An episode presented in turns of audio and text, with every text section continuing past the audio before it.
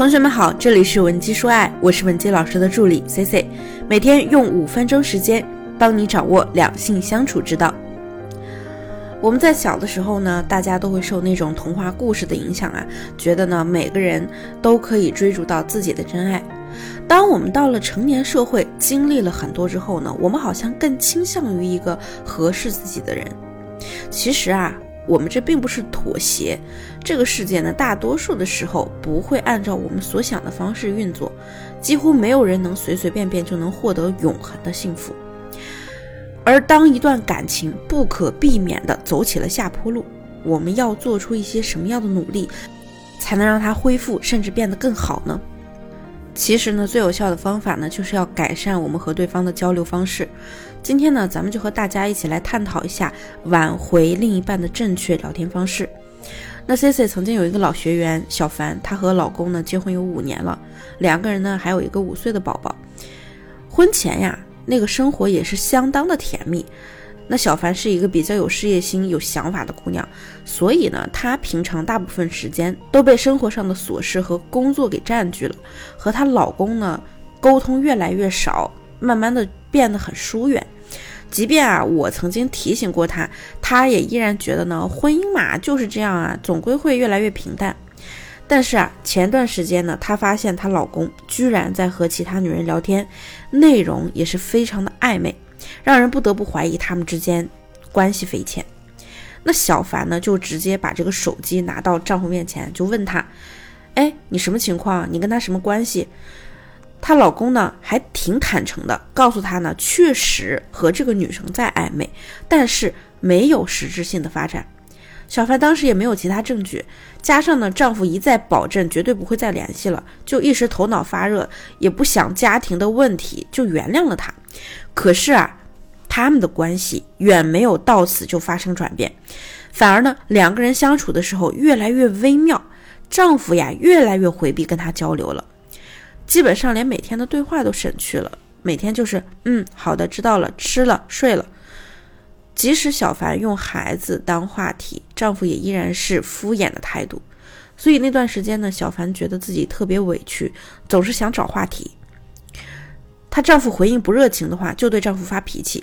即便小凡骂得再狠，丈夫呢也只是一脸没有表情的样子。就在前几天，她发现她丈夫居然又和其他女人有了暧昧的关系。这次呢？她依然是直截了当的把事情戳破了，没想到她丈夫啊一改常态，反而坚决的跟她说：“对，是我就是在和别人聊，怎么了？要不然就出轨吧，咱俩这日子啊也过不下去了，要不然就离婚吧。”她给小凡的理由是：“我现在一点都不爱你了，我爱上其他人了，我真是烦透了和你在一个屋檐下生活。”那小凡呢？虽然说他十分不甘心，但是啊，他左思右想，真的是不愿意放弃这段婚姻。但即便她想和男人好好谈一谈，对方呢一点都不配合，处于一个无从下手的局面，所以呢，她就找到了我，希望我能帮帮她。其实，一个男人如果停止跟你沟通，最大的可能性呢是他认为和你沟通没有价值，所以呢，小凡的丈夫可能认定了和他沟通是浪费时间，干脆不愿意把这个时间让出来。那对于类似他们这种婚姻状态的夫妻啊，沟通呢本身不是一件难事儿，因为呢你们还处在婚姻关系中，但如果想通过沟通去改善双方的关系，就需要建立有链接的深刻的自我暴露的沟通。那如果说你不知道怎样去适度的自我暴露，怎样去把控这个度，可以和我聊一聊，我的微信是文姬零七零，文姬的小写全拼零七零。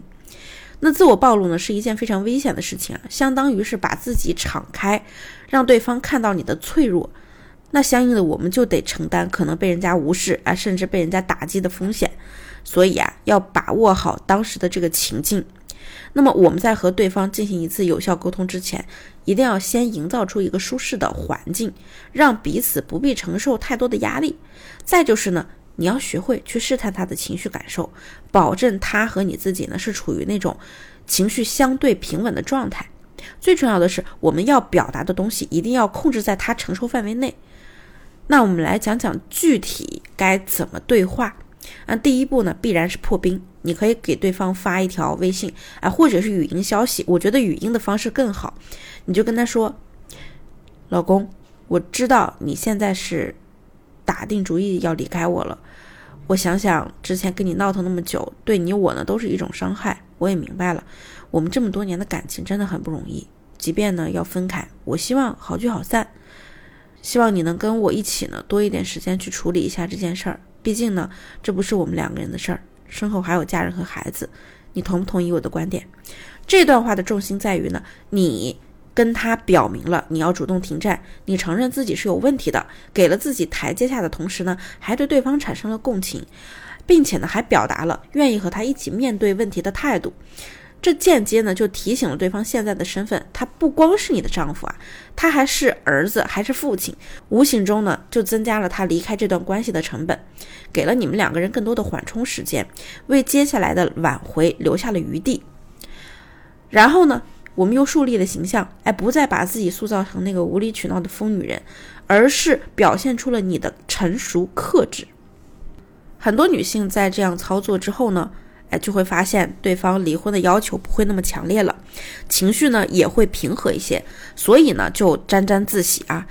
但是呢，我得给你泼盆凉水。虽然说对方呢对你的态度会产生一些转变，甚至呢他对你会产生一点好奇心，但也绝对不会一下子变成回归家庭的那种程度。那接下来第二步呢，咱们就要精准打击了。在按我们制定的计划和节奏你实施的时候呢，我们也需要耳听六路，眼观八方啊。这样呢，才能及时改变策略，对这个第三者方面进行有效的打击。啊，几乎没有哪一段感情是一帆风顺的。在你丈夫和第三者情感低谷期的时候，咱们就抓住这个机会，一方面呢去展现自己的高价值，另一方面呢则是引发他们的内讧。同学们，孩子呀，其实是你赢回老公的一个媒介，你可以让老公多照顾照顾孩子。名正言顺的同时呢，占据他更多的时间。一般来说啊，他时间被占用的多了之后呢，那第三者那边可能就沉不住气了，于是呢就会被逼的现原形。这样呢就会让他知道，原来那个女人她也没有那么完美，她也是会争风吃醋的，她也会提各种要求。我现在教给大家的这些挽回建议啊，没有一条呢是需要把你的自尊放低的，而是一直在高姿态的挽回。那么多成功的案例呢，也告诉我们，只要你能掌控男人的心理层面，并且呢灵活的利用这些心理弱点，你必然是可以反败为胜的。挽回的本质就是一场心理博弈，只要你具备足够的能力，能够洞悉到他心里的所想，抓住他的弱点，那你一定可以成功的让他回家。如果你的婚姻和情感目前也存在裂痕或者风险，你可以添加我的微信文姬零七零，文姬的小写全拼零七零，我会针对你的问题给你做出专业的解答。好了，今天的节目就到这里了，我们下期再见。文姬说爱，迷茫情场，你的得力军师。